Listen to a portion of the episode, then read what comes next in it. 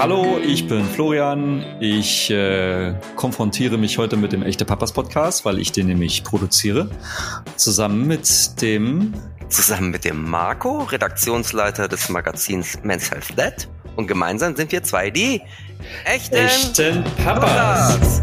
Ich bin leicht erkältet, genau. Ja, das ich hab, ich. Aber ich habe den Huster jetzt weggeschluckt sozusagen. Funktioniert nicht Sehr immer, gut. aber in diesem Fall gut. Okay, also Sehr gut. Äh, aber ich schlucke meine Frage nicht runter. Also ich vermeide meine Frage jetzt nicht, sondern ich stelle sie dir, ähm, so wie ja in jeder Folge. Und mh, da äh, du hast ja zwei ältere Kinder. genau so. 14 und 17 momentan. Genau. Jeder w- weiß eigentlich, der eigene Kinder hat, dass ähm, das eine heiße Phase ist. Eine heiße Phase nennt sich Pubertät. Ähm, ist ja sicherlich bei euch ein Thema aktuell, oder? Ohne, und da muss man dazu sagen, ohne dass wir auf das Thema Pubertät raus wollen. Spoiler. Ah, okay. Gut. Ja, dann ähm, lass mich nur so viel sagen. Ich will jetzt hier auch nicht zu sehr aus dem Nähkästchen plaudern und irgendwelche Persönlichkeitsrechte verletzen. Aber die Pubertät hat durchaus ihre Herausforderungen. Und ich habe letztens tatsächlich in einem anderen Podcast, glaube ich, gehört, da wurde ein Psychologe, Mediziner, also ein sehr renommierter Experte zitiert, der gesagt hat, es wundert ihn, dass die Jugendlichen in der Pubertät nicht total verrückt werden. Weil da im Kopf wirklich so viel Umbaumaßnahmen vorgehen über Jahre. Also es ist unglaublich, was während der Pubertät im Gehirn der Kinder funktioniert. Ach, das ist abgeht. toll. Das, das, ja. das ist, äh, gut, toll ist das natürlich nicht, aber toll, weil das äh, geht ja quasi auch auf unsere Folge heute. Wie schon gesagt, wir wollen nicht über Pubertät sprechen. Wir wollen stattdessen aber auch um eine Umbauphase ähm, physiologisch als auch ähm, psychologisch sprechen. Genau. Und zwar geht es um die, sag es ruhig, Muttertät. Mutatät, genau. Und Nicht, nicht, nicht Mutation und nicht Muttertät, sondern Muttertät. Muttertät, genau. Und ähm, für dieses Thema haben wir gleich zwei Expertinnen eingeladen, nämlich ähm, die Natalia und die Sarah, die besser bekannt sind als Schwesterherzen Dulas. Und da ploppt schon wieder die Frage auf, was ist denn bitte schon eine Dula? Also ich glaube, heute haben wir mit das sehr, werden sie uns sicherlich erklären. Mit sehr vielen neuen Begriffen zu tun. Muttertät, Dula, mal sehen, was noch kommt. Aber ich glaube, das kennen uns die beiden am besten persönlich selbst. Werbung Hallo Marco, schön dich in einem Werbeblock zu sehen. und zu hören. Vor allem zu hören, wir sind ja im Podcast. Absolut. Du sag mal, Marco, ähm, das wichtigste Datum in diesem Jahr kennst du, ne? Ist dein Geburtstag. Gewesen. Nee. Ist mein Ähm, Geburtstag. Und ist auch gewesen. Nee. Auch Ostern nicht und auch Weihnachten nicht, sondern es ist der 30. September 2023. Der 30. September? Das ist auch noch nicht mal der Geburtstag meiner Frau und meine Kinder haben auch da nicht Geburtstag. Was ist am 30. September 2023, Flo? Verrat es mir. Die Abgabe für deine Steuererklärung, die, total fies, Mann. Äh, Genau. Gänsehaut. die du noch nicht hast. Die habe ich noch nicht, nee. Ähm, die habe ich, also wir sind jedes Jahr total spät dran. Ähm, aber dieses Jahr habe ich tatsächlich eine Lösung. Willst du wissen, welche? Jetzt bin ich gespannt. Okay, es gibt nämlich eine neue App, Steuerbot heißt die, und mit der kann man seine Steuererklärung ohne Vorwissen per Chat in nur 20 Minuten erledigen. Und das werde ich dieses Jahr mal versuchen. Okay. Und noch so? Und noch so hat sich das noch nicht überzeugt. Nee. Okay, also nicht nur ich werde es dieses Jahr versuchen und es wird auch klappen, sondern mehr als 12 Millionen Menschen nutzen bereits Steuerbot. Also ich bin nicht der Einzige. Und wenn du mitmachst, wir sind nicht die Einzigen. 12 Millionen Menschen nutzen Steuerbot. Und brauchst du noch eine Überzeugung? Dann lass mich dir sagen, im Durchschnitt gibt es mit Steuerbot eine Steuerrückerstattung von 1095 Euro. So. Und das müsste dich jetzt aber tatsächlich überzeugt haben. Ja, doch, das, das klingt, klingt sehr gut. Und ähm, ich finde es sogar noch viel besser äh, mit unserem Code PAPA, den man groß schreiben sollte, bekommst du einen Rabatt von 10 Euro. Das zusammen, alles, das überzeugt mich schon doch sehr. Okay, also man spart eine Menge Kohle und noch nie war die Steuererklärung so entspannt wie mit Steuerbot. Sehr gut. Ja, dann haben wir das erklärt. Genau. Ach so, nee, eins müssen wir noch sagen, nämlich wenn man noch Infos braucht zu Steuerbot, tippt man einfach auf den Link in unseren Shownotes. Da steht nochmal alles schwarz auf weiß, auch das Kleingedruckte und die Zahlen kann man da auch nochmal nachlesen. So, Jetzt aber weg von der Steuererklärung hin zu unseren Gesprächspartnerinnen.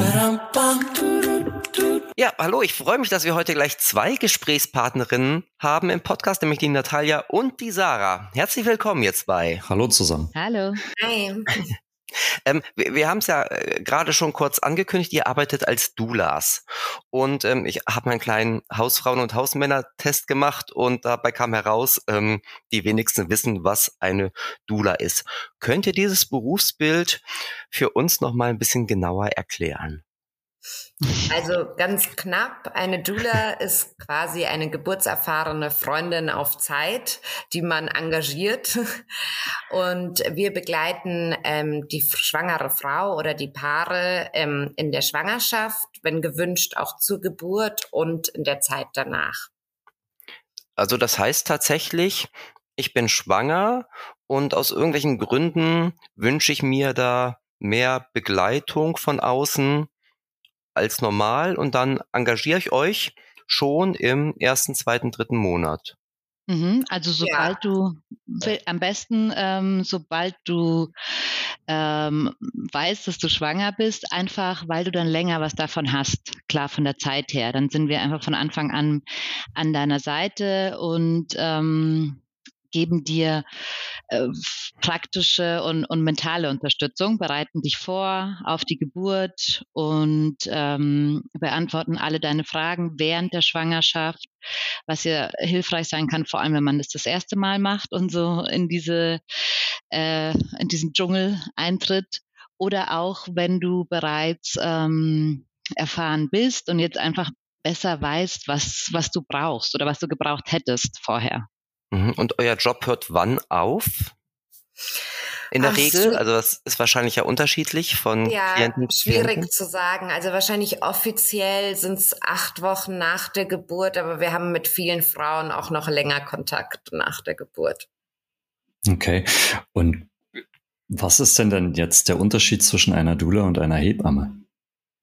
Hm, wir haben keine medizinische Ausbildung und machen auch keine Untersuchungen, Blutabnahmen etc., sondern wir sind wirklich rein hm, emotional oder hm, mental für die ähm, Schwangere oder die, die Paare da. Das heißt, ähm, es ist ja, vielleicht reicht das schon als Erklärung. Also wir geben jetzt auch keine, ähm, keine Ratschläge oder keine, stellen keine Diagnosen. Ja. Mhm.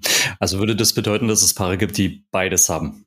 Beispielsweise, ja, wenn sie absolut. zum ersten Mal. Ah, okay. Das ist ergänzend. Also die, die Tätigkeit der Dula und der Hebamme wäre ähm, oder sehen wir als eine perfekte Ergänzung, um eine komplette äh, Betreuung zu haben. Okay. Ähm, ihr habt ja für den deutschsprachigen Raum ähm, einen ganz neuen Begriff geprägt. Mm, und zwar den der Muttertät. Muttertät. Also ich muss das wahrscheinlich so deutlich aussprechen, weil ähm, wenn man ihn hört, ist es wahrscheinlich noch schwieriger, als wenn man ihn liest. Muttertät.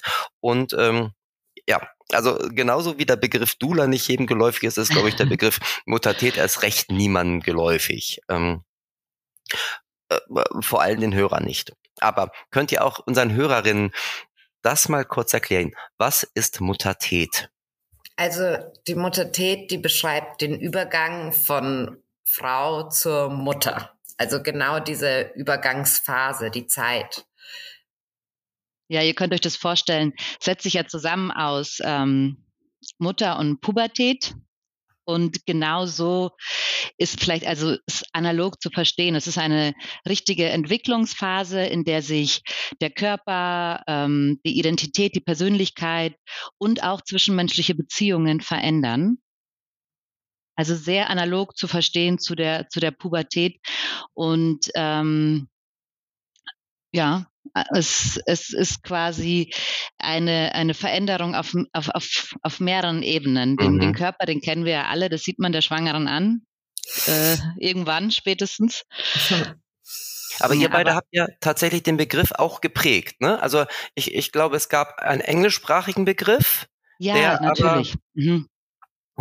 der nicht so geläufig war und mit dem wahrscheinlich in Deutschland oder im deutschsprachigen Raum auch wenig Leute ähm, was mit anfangen konnten und dann habt ihr überlegt, wie ihr das in unsere Sprache überbringt. Deshalb ist jetzt äh, Tät von Muttertät ist tatsächlich an Pubertät ja angelehnt. Ja, und es ist so, dass äh, diese, äh, diese Entwicklungsphase das erste Mal in den 70er Jahren von Dana Raphael, übrigens eine Anthropologin, die auch das Wort Dula erfunden hat, äh, lustigerweise, in den USA hat sie das erste Mal den Begriff Matrescence, angelehnt an Adolescence, also die Adoleszenz, ähm, verwendet.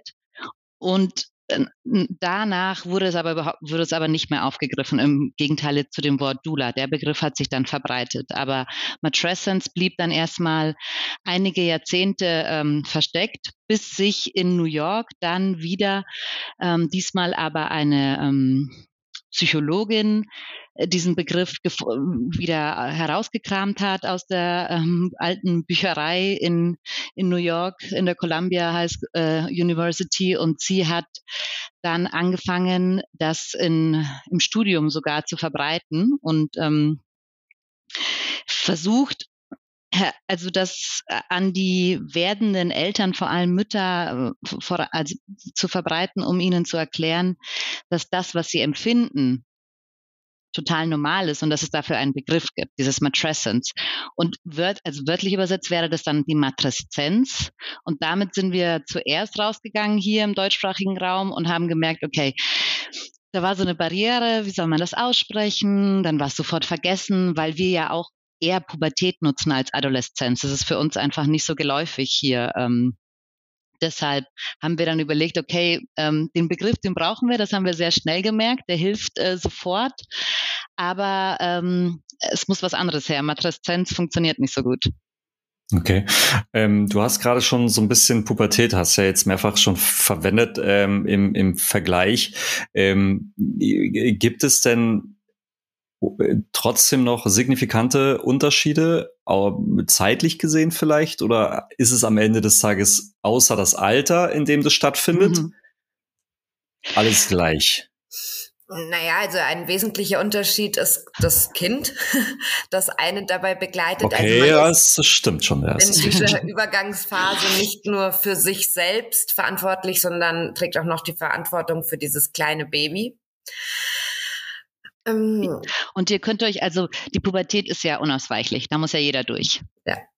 Mann, Frau, ob du dich dafür, ob du in, äh, dich dafür entscheidest oder nicht, ähm, das passiert.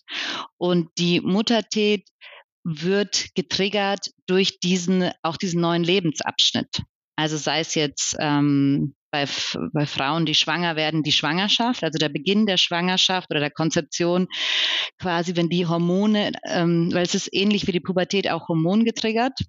Es gibt zwei Komponenten. Einmal die hormonelle, die das Ganze in, in Gang bringt und dann die ähm, der Umwelt, also dieses Kümmern und diese tatsächliche Verantwortungsübernahme für einen neuen Menschen. Und ähm, das ist ja, das betrifft ja nicht jeden. Das ist hm. schon, dem kann man ausweichen, wenn man sich gegen diesen Lebensabschnitt entscheidet.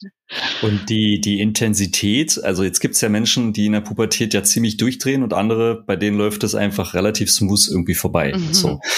Äh, ist es dann in der Intensität halt quasi genauso, dass es ähm, Mütter gibt, die das vielleicht gar nicht so richtig spüren, dass das wirklich so also von heute auf morgen und dann drin? Ich denke, man kann das gut vergleichen. Das ist wie in der Pubertät ist, super individuell. Also die einen spüren das intensiver, die anderen weniger intensiv.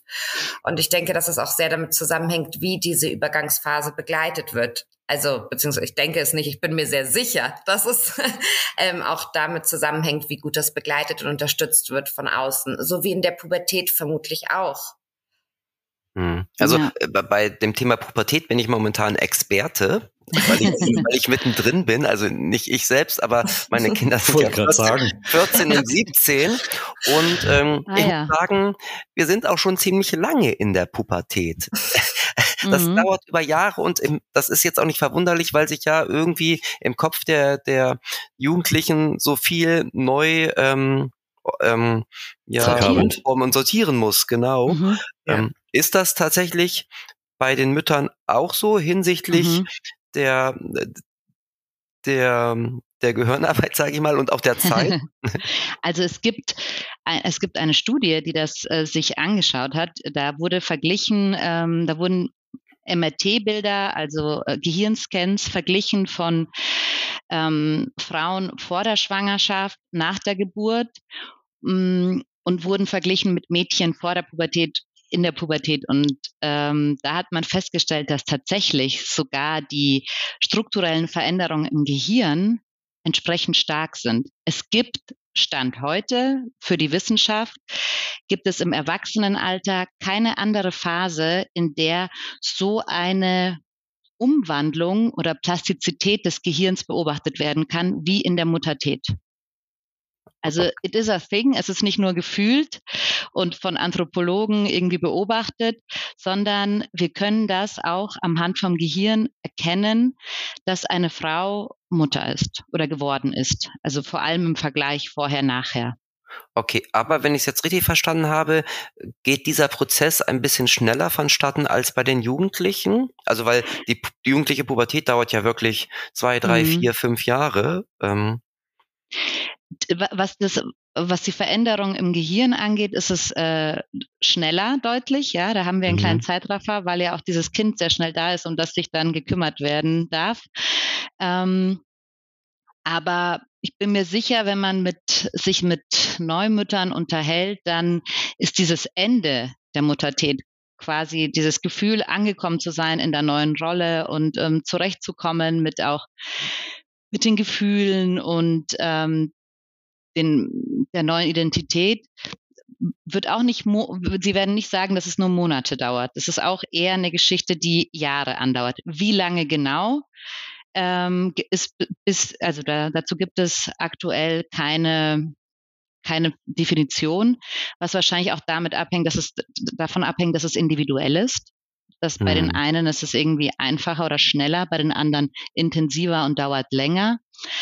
Aber diese Veränderungen im Gehirn können Stand heute sogar sechs Jahre nach der Geburt noch nachgewiesen werden. Also die sind für immer. Okay. Also geht's also, ja doch länger. Ja, erstaunlich lang. Und da stellt sich natürlich ja. die Frage, wenn das so ein gravierender Veränderungsprozess ist, der ja jede Mutter auch betrifft und der ja auch dann diese Auswirkungen hat. Warum hören wir eigentlich erst so spät von diesem Begriff äh, im deutschsprachigen Raum, füge ich mal hinzu, weil du hattest ja schon gesagt, dass ähm, in den USA man da schon ein bisschen weiter ist. Ähm, was ist da los? Warum, warum waren wir alle taub? Ja, sehr spannend. Ich muss sagen, das hat mich auch sehr verunsichert als wir auf dieses Thema gestoßen sind und angefangen haben zu recherchieren und gemerkt haben, im deutschsprachigen Raum gibt es gar nichts. Wann also war das vielleicht? Also kannst du das so ein 21. bisschen? Okay. Mhm. Ja, also da gab es wirklich nichts. Es gab nicht ein Interview, nicht ein Artikel. Es gab übersetzt äh, ins Deutsche diese Forschung mit den Gehirnscans, aber es gab nicht den Begriff. Es gab nicht, ähm, es wurde nicht erwähnt, dass es eine Entwicklungsphase ist und das hat mich sogar so verunsichert, dass ich mir dachte, ich übersehe hier irgendwas. Also das irgendwie was nicht stimmt, weil sonst hätte es ja, ich, wir sind ja nicht die Ersten, die darauf treffen, auf das Thema. Es muss ja schon irgendjemand vorher darüber geschrieben haben. Und auch als ich versucht habe, einen Lehrstuhl zu finden, also eine Universität, die sich mit dem Thema irgendwie auseinandersetzt, dann kam immer nur so Pathologien Richtung Depression, also die postpartale Depression. Das ist noch etwas, was im Zusammenhang mit der Muttergesundheit irgendwie zu finden ist äh, in Deutschland. Ansonsten bis dato gar nichts und also eine Erklärung, das sind ja nur Theorien, wir haben versucht, es uns irgendwie zu erklären. Eine Erklärung ist das natürlich ähm, altbekannte Phänomen, dass Frauengesundheit einfach nicht so im Fokus steht oder diese Themen nicht so viel ähm, Aufmerksamkeit und auch äh, Budget bekommen und in den USA sowieso Forschung deutlich besser finanziert wird. Mhm. Dass, es, dass es daran liegen könnte, dass es einmal ein finanzieller Aspekt ist und dann ähm, herrscht hier auch noch so ein bisschen mehr dieser, äh, diese Erwartung, dass Mutterschaft und Mutterwerden einfach automatisch abläuft. Das ist so ein Prozess, für den wurden wir gemacht. Dazu sind wir geboren. Da muss man jetzt nicht weiter explizit forschen. Es sei denn, in diesem Kontext, da stimmt was nicht. Die Mutter ist krank, die hat eine Depression. Welche Auswirkungen hat das auf das Kind? Aber umgekehrt, welche Auswirkungen hat eine Geburt oder dieses Mutterwerden auf die Frau? Das ist hier ähm, scheinbar noch nicht spannend genug. Hm. Hm. Okay, wenn dann jetzt wahrscheinlich die Forschung dahingehend noch nicht so ausgereift ist, ich würde trotzdem gerne noch mal so auf die Veränderungen hinzukommen, vor allen Dingen auf die mentalen. Mhm. Ähm, weil körperlich, glaube ich, da können wir einen Haken dran machen, das ähm, ist sehr schnell nachvollziehbar. Ähm, bei der mentalen ist das, also kann ich mir das so ein bisschen vorstellen, wie ähm, es werden dann die Instinkte mit ausgelöst, was Richtung Muttertier geht, also quasi wirklich auch dieses ähm, äh, dieses Kümmern, dass dass diese Verkabelung einfach stattfindet oder was was wie kann ich mir das mit den Veränderungen mental noch vorstellen? Die Bereiche im Gehirn, die verändert werden, die sind eher, also ähm, die, die kann man ja mappen, wie mhm. jedem Bereich im Gehirn, und die werden der sogenannten Theory of Mind zugeordnet. Das heißt, der Fähigkeit, sich in andere ähm, hineinzuversetzen, die zu lesen. Also okay. die, ähm, die, die, die, die Körpersprache, was wir auch brauchen bei dem Baby, weil es kann sich ja noch nicht ausdrücken. Also mhm. es kann uns ja noch nicht sagen, was es hat. Das heißt, äh, es, es soll das vereinfachen, dass wir die Bedürfnisse von diesem Kind schneller lesen können und auch schneller lernen. Also das ist so so dieses Gehirn kann man sich vorstellen wie ähm, ein Ton, den man auspackt und der ist ja noch erstmal frisch und formbar und wird ja mit der Zeit immer härter und die Flüssigkeit verschwindet und dann kann man das nicht mehr so gut formen. Aber Neuroplastizität ist eben noch dieser feuchtere Zustand, der formbarer ist.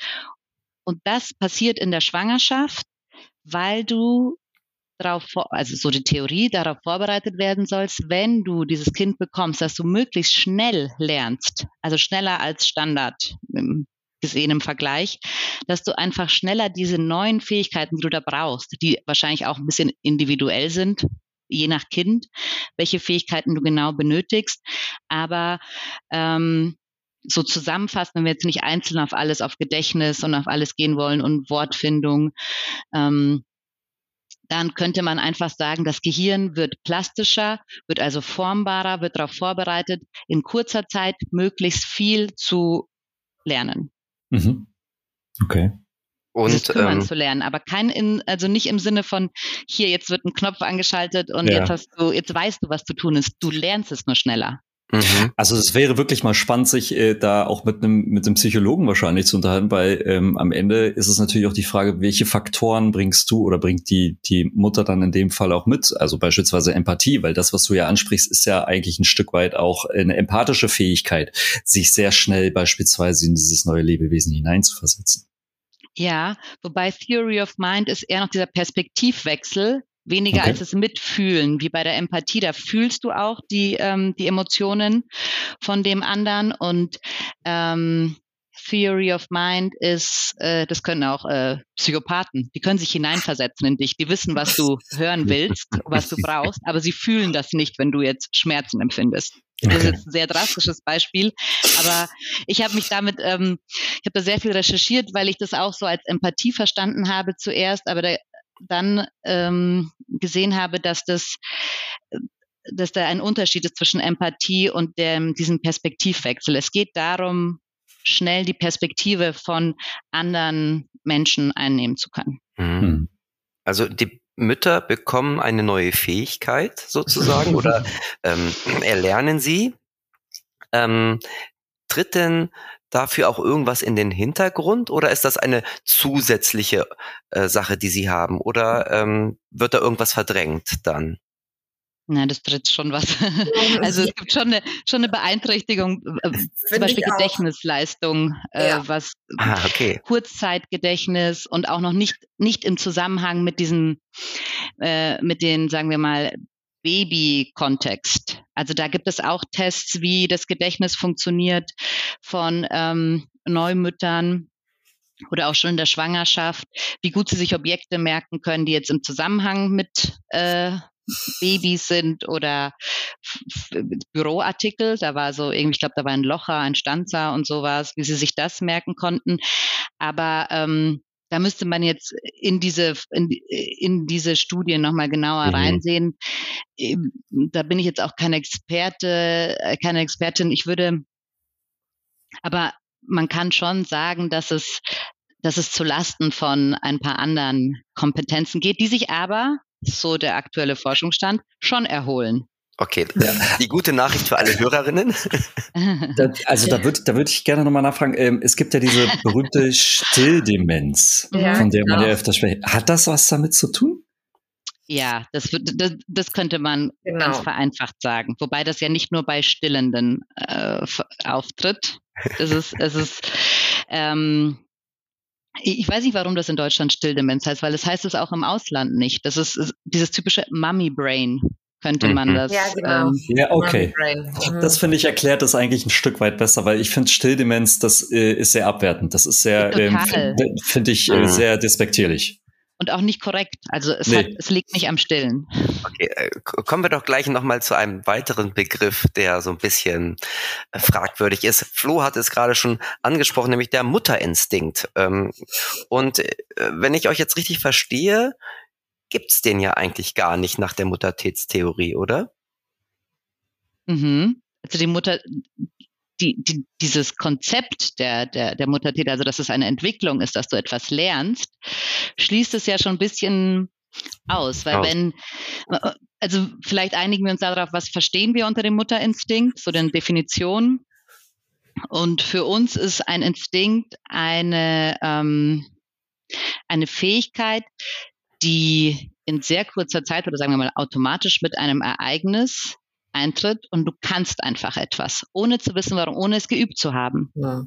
ja Im Grunde wahrscheinlich schon vor bevor dieses Ereignis eingetreten ist, oder? Oder genau, es wird getriggert durch dieses Ereignis, aber du kannst es schon davor. Wie schauen wir ins Tierreich? Da sind Instinkte ja noch sehr gut ähm, zu sehen. Bei Menschen ist es schon ein bisschen schwieriger, aber ähm, im Tierreich, ich, ich weiß, der Frosch, der muss nicht üben, wirklich, wie er diese Fliege fängt, sondern der weiß, der sieht das Objekt, der Körper dreht sich automatisch, die Zunge schießt raus, klatscht und holt und auch das Schlucken. Das gehört ja alles zu dem Instinkt dazu. Und ähm, der weiß, wie es funktioniert, ohne es je gemacht zu haben. Der Mensch ist auch bei der Nahrungsaufnahme, ich meine, wir sind super flexibel und komplex. Wir haben gelernt, dass wir in ein Restaurant gehen können, da Essen bestellen, einen Kühlschrank haben, was rausholen, kochen. Also wir, wir sind da viel, flexibler in der Verhaltensweise und deswegen ist es eh ein bisschen schwieriger mit Instinkten bei Menschen. Aber was den Mutterinstinkt angeht, also da ist ja diese Vorstellung, du bekommst ein, ein Baby, du kriegst es in den Arm und du weißt direkt, was dieser Mensch braucht, was er will und wie du dich um ihn kümmern solltest. Und das da sagt die Mutter Tät, nein, es ist eine Übergangsphase. Du lernst mit dem Kind zusammen, was zu tun ist. Und du lernst diesen einen Menschen kennen. Und wenn, wenn du mehr Kinder hast, dann weißt du auch, dass nicht unbedingt dasselbe funktioniert bei beiden.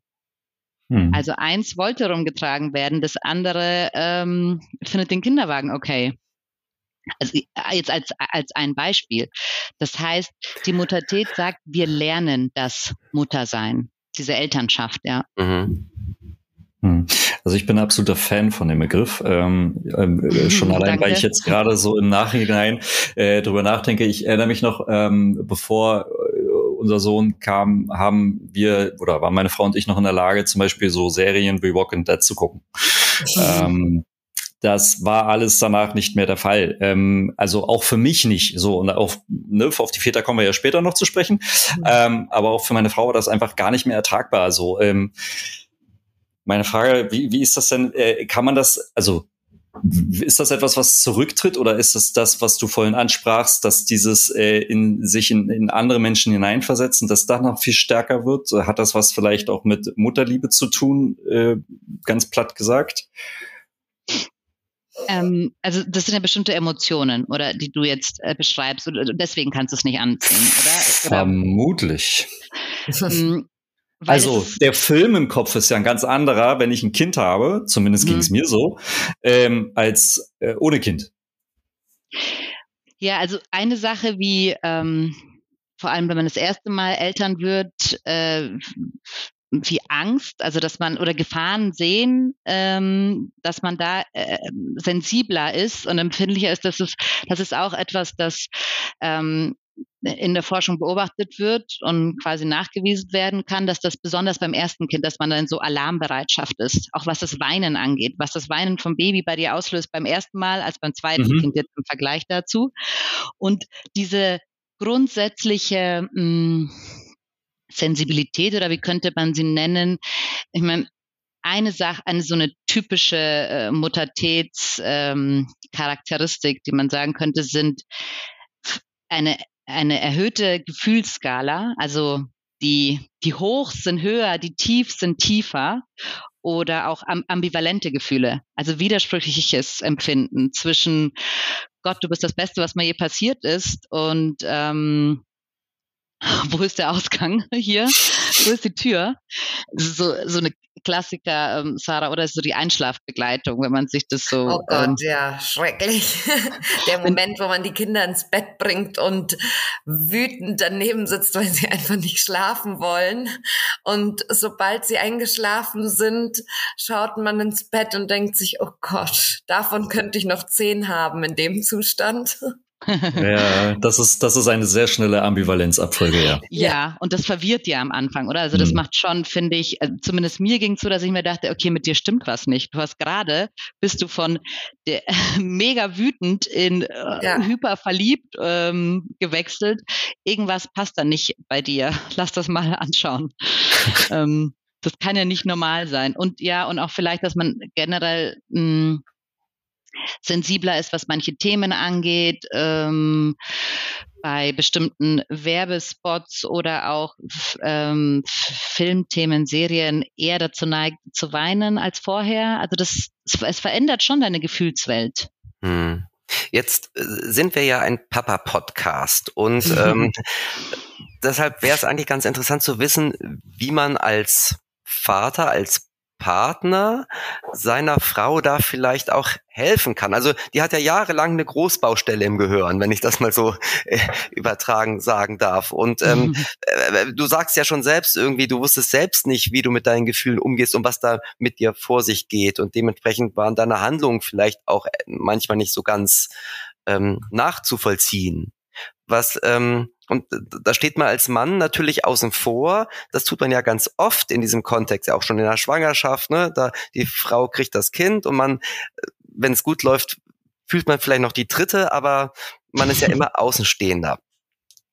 Darum ist es ja so wichtig, dass wir diesen Podcast heute machen zu diesem Thema, damit auch der Partner die Frau besser versteht. Aber wie kann er sie denn auch unterstützen in dieser Zeit? Gibt ihr da, und ich meine, ihr begleitet als Doulas ja nicht nur die, die Schwangere und die Frau, ihr habt ja zum Einstieg schon gesagt, so im Grunde unterstützt ihr ja auch die Paare. Also auf jeden Fall, es wäre schon mal ein guter Anfang zuzuhören und Verständnis zu haben. ähm, wir benutzen das Wort Unterstützung nicht so gern. Also ich würde sagen, die Phase, diese Übergangsphase unterstützen als Partner. Ähm, das kann sehr hilfreich sein, wenn ihr schon mhm. Bescheid wisst auch darüber. Also was das Verständnis, Zuhören, ohne, Unterstützung. Ohne bewerten. Ja. Also dass du, dass du jetzt ohne irgendwie da wie, äh, also weil das hört man auch, wie kann man denn wütend sein auf sein Kind oder so, wenn da jetzt noch so ein Druck vom, vom ja, Partner oh kommt, das ist natürlich ähm, total kontraproduktiv. Einfach versuchen, ohne ähm, diese Gefühle und die ähm, das, was die, was die Partnerin beschreibt, zu bewerten, anzunehmen und zu verstehen, ja, also wie, wie man, wie du es machst bei dem pubertierenden Kind. Du hast, du weißt, da passiert jetzt gerade, da ist diese Großbaustelle. Ähm, ich, ich, ich versuche das einfach äh, für dich da zu sein und äh, es dir nicht noch schwerer zu machen mit schlechtem Gewissen oder mit äh, Druck. Ja, und dann super viel übernehmen. Also gleich von Anfang an, teilt euch gleich von Anfang an auf. Ganz am Anfang ist es ja fast noch noch einfacher, weil die Frau ja tatsächlich nach der Geburt erstmal liegen sollte und sich ausruhen sollte. Das heißt, du kannst easy alles außer dem Stillen machen. Easy ist jetzt vielleicht ein bisschen gemein, aber ähm, damit ist gemeint, dass ähm, übernimm das Wickeln direkt von Anfang an. Mach das, ähm, mach das sofort, weil sie sollte eh nicht lange stehen und ähm, sitzen, sondern erstmal liegen nach der Geburt, egal welcher Geburtsmodus war. Und ähm, diese, diese Aufgabenteilung, weil wie die Sarah schon mal gesagt hat, es geht auch darum, wie diese, ähm, diese Übergangsphase begleitet wird, wie einfach es dir fällt oder wie schwer. Und eine gute Begleitung heißt, dass nicht alles an dir hängen bleibt, dass nicht alles du machen musst, noch zusätzlich zu diesen Veränderungen, die du da empfindest, noch den Stress zu haben, allein verantwortlich für alles zu sein. Hm. Und kein Verständnis zu bekommen. Das ist das, was, äh, und Mitgefühl wäre hier auch ähm, hilfreich. Das ist das, was ähm, hier die ganzen Umstände erschwert, weil auch wie in der Pubertät sind die Phasen dieses starken Umbaus im Gehirn ähm, so, man könnte sagen, vulnerable Phasen. Also du bist da besonders verletzlich und anfällig für ähm, und das soll jetzt keine Schwarzmalerei sein, das ist, äh, das ist Wissenschaft. Du bist da anfälliger für psychische Krankheiten wie Angst ähm, oder äh, also Angststörungen oder Depressionen. Und man weiß, und deswegen forscht man auch in den USA überhaupt, also dafür wird das Geld ausgegeben, man möchte die Pathologien verhindern. Man weiß, wenn du gut unterstützt wirst in dieser Zeit und ähm, Verständnis bekommst und dir die Aufgaben teilen kannst, dass du dann besser dadurch kommst. Hm. Kommen wir zu meiner Lieblingsfrage. Mhm. Äh, wenn es eine Muttertät gibt, mhm. gibt es auch eine Vatertät? Vatertät, genau. Geht noch schwieriger über die Zunge, Flo, oder? Als Muttertät. Fa ja, total. Also es wird immer Pubertät, Muttertät, Vatertät. Wobei dann, dann in dem, in der Konstellation geht das relativ schnell. Aber ähm, weil ich glaube, ich könnte mir vorstellen, also zumindestens war das, muss ich ganz ehrlich gestehen, als wir im Vorfeld drüber sprachen, Marco mhm. und ich, haben gesagt, so wenn Natalia und äh, Sarah kommen, also das muss definitiv besprochen werden. Ähm, oder mhm. müssen, definitiv müssen wir fragen, gibt's das eigentlich? Ja, was sagt ihr denn? Habt ihr es gefühlt? Jetzt, wo ihr so hm. ein bisschen das Thema gehört Total, habt. total. Also ja. ich weiß nicht, wie es Marco ging, aber mir ging es definitiv so. Ja, also in, interessanterweise hatten wir vor ein paar Wochen den Christopher End zu Gast hier im Podcast, ein Elterncoach, der gerade das Buch geschrieben hat, Elternsein als Weg und ähm, also auch Vater mhm. sein als Weg. Und das heißt halt so, man kommt nicht als Vater oder als Mutter aus dem Kreissaal, sondern mhm. es ist ein Prozess, eine Transformation. Das entspricht ja auch eurem Gedanken der Muttertät. Ähm, nur, dass natürlich bei der Mutter irgendwie dieser Hormoncocktail noch dabei ist. Ne? Und mhm. ähm, der ist bei Vätern ja auf jeden Fall nicht ganz so ausgeprägt. Ich meine, ihr seid die Expertinnen, aber weit ähm, äh, scheint nee. da ja schon einen Unterschied geben zu müssen, schon rein biologisch. Ja, äh, es, es gibt einen Unterschied, aber ich hatte, glaube ich, zu Beginn auch gesagt, dass diese Veränderungen durch zwei Faktoren getriggert werden. Einmal durch die Hormone, also quasi von innen, und einmal durch die Umgebung, durch das, durch das Handeln. Ähm, und es gibt eine Studie von ähm, Ende 22, also recht, recht frisch. Da wurden Väter aus Kalifornien und Väter aus Spanien verglichen mit Nichtvätern in Bezug auf die Gehirnstruktur, ob sich da was verändert, also quasi die Vatertät jetzt wirklich ähm, in der Neurologie.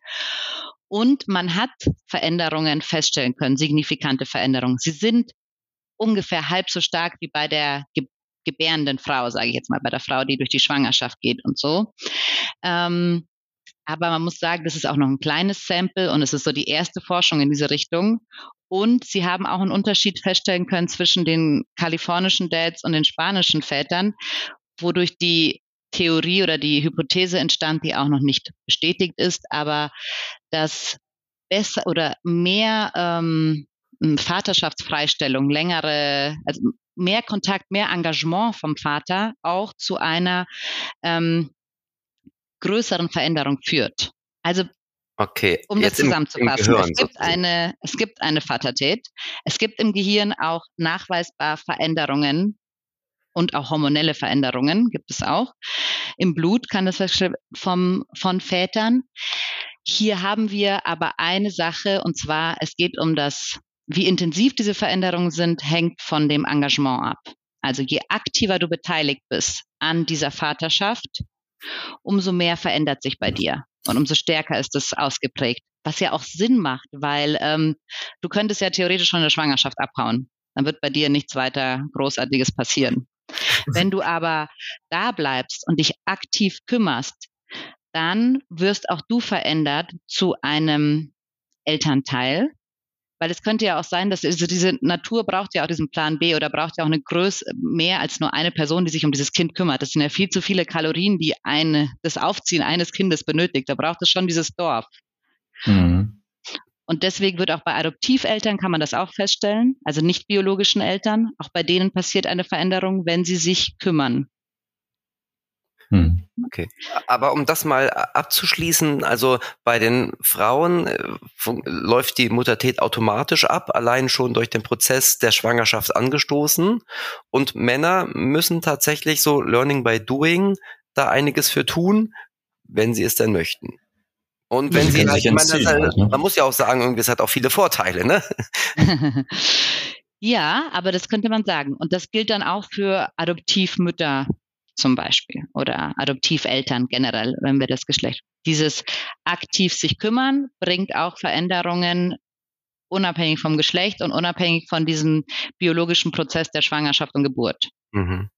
Okay. Ich würde ganz gerne noch einmal kurz zur Muttertät zurückkommen. Ihr hattet am Anfang gesagt, so, das kann bis zu sechs Jahre dauern.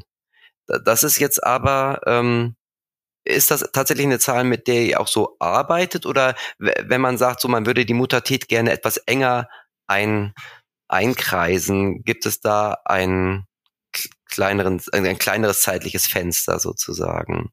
Also ich weiß gar nicht, ob Natalia meinte, dass diese Muttertät, diese Übergangsphase an sich sechs Jahre dauert. Ich habe das jetzt nicht so verstanden, sondern dass die ähm, Änderungen im Gehirn bis zu sechs Jahre danach noch anhalten. Auf jeden Fall kann man heute sagen. Ich glaube, wie lang diese Phase ganz genau dauert, das ist super schwer zu sagen und ist total individuell, wie auch in der Pubertät. Ich würde jetzt sagen, wenn ich jetzt darüber spreche, dass man schon zwei Jahre damit rechnen kann, dass es dauert, bis man sich so ein bisschen eingroovt. Heißt aber nicht, dass wenn jemand drei Jahre braucht, dass es falsch ist oder wenn jemand in einem Jahr schon total in der Rolle angekommen ist, das auch, also total individuell. Okay, gut, mhm. dass ich da nochmal nachgefragt habe, das habe ich tatsächlich ja, dann an, weil die, Diese Veränderungen konnten Stand heute in der Forschung ja. sechs Jahre später noch nachgewiesen werden. Wir wissen nicht, ob sie noch länger nachgewiesen werden können, aber bei sechs Jahren sagt die, ähm, also diese Forschungsgruppe hat gesagt, okay, wenn wir das sechs Jahre später noch sehen, dann können wir davon ausgehen, dass es für immer bleibt, diese Veränderung im Gehirn. Aber genau. diese, wie die Sarah gesagt hat, diese Phase, meine, wann genau hat ist denn eure Pubertät aufgehört? Was würdet ihr sagen? In welchem Alter? Das auch ist schwierig, schwer. oder? Ja, würde ich, könnte ich auch nicht sagen. Wann war es vorbei? Wann war ich mhm. erwachsen? Ja, gute Frage. Manchmal denke ich, ich bin es heute noch nicht. Also es ja, kommt immer darauf an. Ja, und wenn man mal denkt, die Kinder verändern sich ja auch. Das heißt, die Anforderungen an einen verändern sich und ja, es gibt, es ist wahrscheinlich auch nicht so linear. Es gibt Zeiten, da denke ich mir, okay, jetzt bin ich angekommen, jetzt komme ich klar mit dieser Rolle und dann gibt es Sachen, wo ich mir denke, boah, völlig überfordert wieder. Ähm.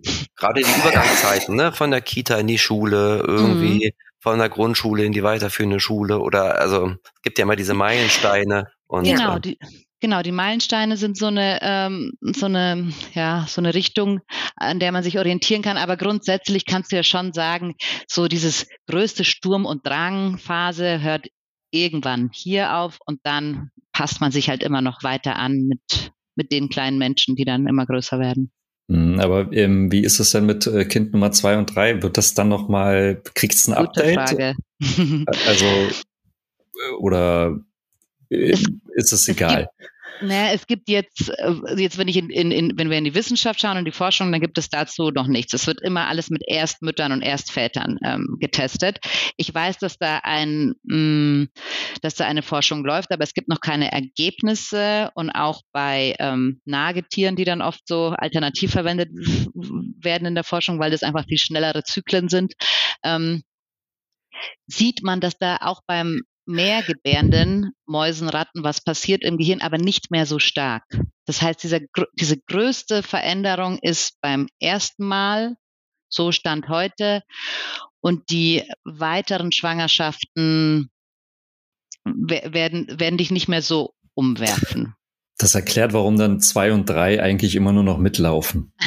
Teilweise nicht mehr die ähm, ne, den Fokus und die Aufmerksamkeit bekommen, die das Erstkind meistens kriegt. Naja, du hast ja auch andere, du hast ja schon mh, mm, Kompetenzen, die du beim ersten Mal erstmal erwerben darfst und da, also dich wird wickeln oder so.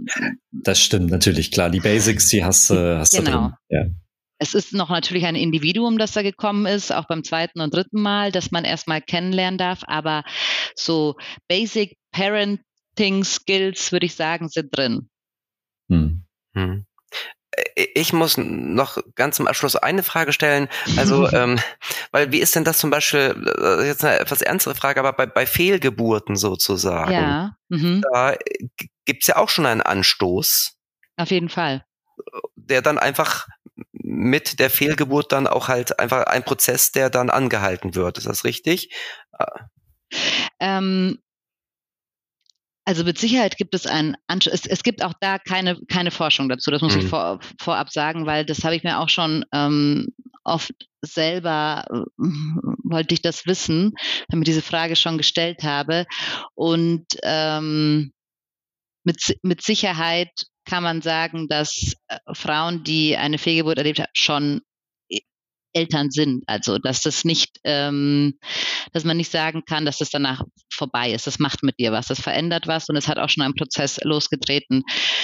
Inwiefern das jetzt neurologisch zu sehen ist, kann ich keine Aussage treffen, weil es dazu ähm, keine keine Studien gibt. Das, das ist, hat, hat man sich nicht angesehen. Das sind alles abgeschlossene Schwangerschaften und Geburten, die man da betrachtet hat. Ähm, aber ich denke, dass jeder, der äh, oder jede, die damit Erfahrung hat, und es wird auch also auch den Partner betreffen, dass das mit einem etwas macht. Mhm. Auf jeden Fall. Gut. Ein also, verändert nachhaltig. Ja. Wir, wir sehen, dass irgendwie ähm, da noch ganz viel Forschungsbedarf, glaube ich, auch ist auf diesem mhm. Gebiet. Auch wenn ihr sagt, dass in Amerika das schon ein bisschen weiter ist, aber ähm, das heißt ja nicht, dass wir nicht hier auch noch aufholen können und nicht immer über den großen Teich schauen müssen bei den Ergebnissen, sondern ähm, auch unsere eigenen Ergebnisse einfahren können. Na, es gibt definitiv genug Fragen, die noch zu klären sind. Ja, auf jeden Super Fall. viele, ja. Die wir leider nicht in diesem Podcast mehr. Nein, also nicht. Aber. aber Flo, hast du noch eine ganz dringende Frage? Sonst würde ich unsere Abschlussfrage mal anbringen. Geh ruhig. Gut. Mach. Okay, also also die Abschlussfrage ist nämlich immer die gleiche. All diejenigen, die den Podcast vielleicht öfter hören, wissen, was jetzt kommt. Und zwar haben wir auf Spotify eine echte Papas-Playlist, die von Gast zu Gast und von Gästin zu Gästin anwächst. Und zwar darf jeder ähm, sich ein Lied wünschen, idealerweise eines, das zum Thema dieser Folge passt, ähm, muss aber nicht sein. Und da ihr zwei seid, dürft ihr natürlich zwei Lieder euch wünschen. Oh Gott, zwei. Darauf waren wir jetzt nicht vorbereitet. Na gut, okay, dann will ich euch auch nicht in die Bedrohung bringen. Aber also auf jeden Fall, eins ist auf jeden Fall gesetzt. Welches Lied mhm. darf auf die echte Papas Playlist von Spotify? Und warum? Also wir haben uns für Bohemian Rhapsody von Queen entschieden. Einmal wegen dem Intro, wie es beginnt ja. mit Mama. Also ist, äh, erspare ich jetzt das gesung die gesungene Version, aber hier ist, äh, es ist sehr auffällig, das Wort am Anfang. Ähm, und dann ist das, also haben wir uns überlegt, dass dieses Lied ja perfekt diese ambivalenten Gefühle genau. in der Muttertät. Also, weil es ist ja ruhig, langsam, schnell, mhm. wild, alles. Ja, eine super Songauswahl und wir belassen es einfach bei diesem Lied und laden euch irgendwann nochmal ein und dann könnt ihr das zweite Lied anbringen. Okay, gut. Dann gut, bringen also, wir drei mit. dieser Queen-Klassiker kommt auf die echte Papas Playlist von Spotify, die ihr abonnieren könnt. Genauso wie diesen Podcast selbst. Achtung, jetzt kommt Werbung. Abonniert uns, ähm, bewertet uns, aber das Wichtigste ist mir persönlich, hört uns und erzählt weiter, wie es euch gefallen hat und schreibt uns auch gerne eine Mail, wenn ihr eine Frage habt zu dieser Folge oder generell zu den echten Papas und der Flo weiß auch immer, wohin diese Mail geht. Genau, an äh, podcast.echtepapas.de. ah, wie auswendig gelernt, genau. Und weil wir gerade schon so schön Werbung machen, ähm, nochmal ganz kurz zu euch zurück. Ihr seid ja heute im Grunde äh, das Wichtigste in diesem Podcast. Wo findet man euch? Wo findet man mehr zum Thema Muttertät, ähm, wenn man darüber wissen möchte? Also abgesehen davon, dass ihr, ihr sitzt in München, das heißt, mhm. ähm, eure Klienten ähm, betreut ihr wahrscheinlich in erster Linie vor Ort, oder? Ja. ja. Hm. Wir ähm, begleiten Geburten in München, richtig, nicht in, nicht in Hamburg. Das wäre ein bisschen weit für die Rufbereitschaft. Naja, ähm, im, im, im Zuge von Corona und Remote und so hätte man, könnte man das ja auch. Ähm, Eine Zoom-Dula. Ja. genau, das stimmt. Es wäre auch möglich. Ja. Aber es ist schon besser, wenn man da live dabei ist. So empfinden wir es. Wir sind ähm, sehr ja, oder sehr relativ aktiv auf Instagram unter Schwesterherzen Dulas. Ähm, weil wir sind ja auch. Punkt Dulas. Ah, danke. Also die Schwester kann es. Ich habe auch hier jemanden, der das besser kann. Und die E-Mail-Adresse, Sarah? Schwesterherzen-dulas.de. Hm. Super Team. Gut. Also und da erfährt man mehr über euch und tatsächlich auch mehr über Muttertät. Und ähm, ich weiß, ihr habt ja jetzt ja auch schon an mehreren Büchern mitgewirkt, ähm, beziehungsweise eure Expertise da reinfließen mhm. lassen. Und also es, die, die Webseite bei uns und unsere Homepage hat einen, einen extra Reiter zur Muttertät. Ähm, auf Instagram gibt es auch immer wieder neben Geburtsthemen auch ähm, Beiträge zur Muttertät und bei den Büchern, das ist ein gutes Stichwort, weil da kann man sich ja tatsächlich äh, endlich was anlesen. Das war ja äh, eben 21 mhm. noch, ähm, schien das sehr weit weg. Und äh, zwar das Buch äh, Mythos Mutterinstinkt zum Beispiel von Annika Rösler ähm, und Evelyn, verzeih mir den Nachnamen. Eigner, aber da ist noch ein da die hat einen anderen Namen, ja. weiß. Aber bei diesem, in diesem Buch, das ist jetzt das, das, Neueste, das Letzte, was jetzt rausgekommen ist, dass Muttertät ähm, auch mehr als ein Kapitel widmet. Also da kann man sich ähm, nochmal und auch zu, fantastisch zu den verschiedenen Studien ähm, verdaulicher macht und erklärt, schön die gemacht, die äh, über Eltern gemacht wurden. Und von Jana Heinecke aus dem Bauch heraus, da mhm. findet man auch ähm, ein Kapitel zur Muttertät und dann gibt es ein Buch, das heißt so Muttertät, wenn sich plötzlich ja. alles anders anfühlt. Okay, also es tut sich was. Es tut sich was, ja. Genau. Und an dieser Stelle nochmal vielen Dank, dass ihr da so beitragt, dass, dass sich was tut zur Muttertät. Und ja, ich hoffe einfach, dass ihr irgendwann auf eurer Website nicht nur einen Reiter Muttertät habt, sondern auch Vatertät, weil ich glaube, das haben wir heute jetzt nur angerissen, aber ich habe so das Gefühl, ähm, darüber könnte man auch nochmal explizit sprechen. Gut. Auf jeden Fall. Wenn es zu wenig Forschung über Mütter gibt, dann könnt ihr euch vorstellen, dass die Väter noch, äh, noch mehr auf der Strecke bleiben. Wir wissen. Das stimmt allerdings. Gut. Ja. ja dann kann ich eigentlich nur noch sagen, vielen, vielen Dank, dass ihr Wir bei den Schön, dass ihr da wart. Dankeschön. War total informativ. Ähm, ja, und ich hoffe, jeder hat was da rausgenommen. Okay. Wir hören uns hoffentlich bald wieder zum Thema Muttertät und alle Hörer und Hörerinnen hoffen, hören wir in zwei Wochen hoffentlich wieder. Bis in 14 Tagen. Viele Grüße, macht's gut. Tschüss. Ciao. Ciao. Ciao.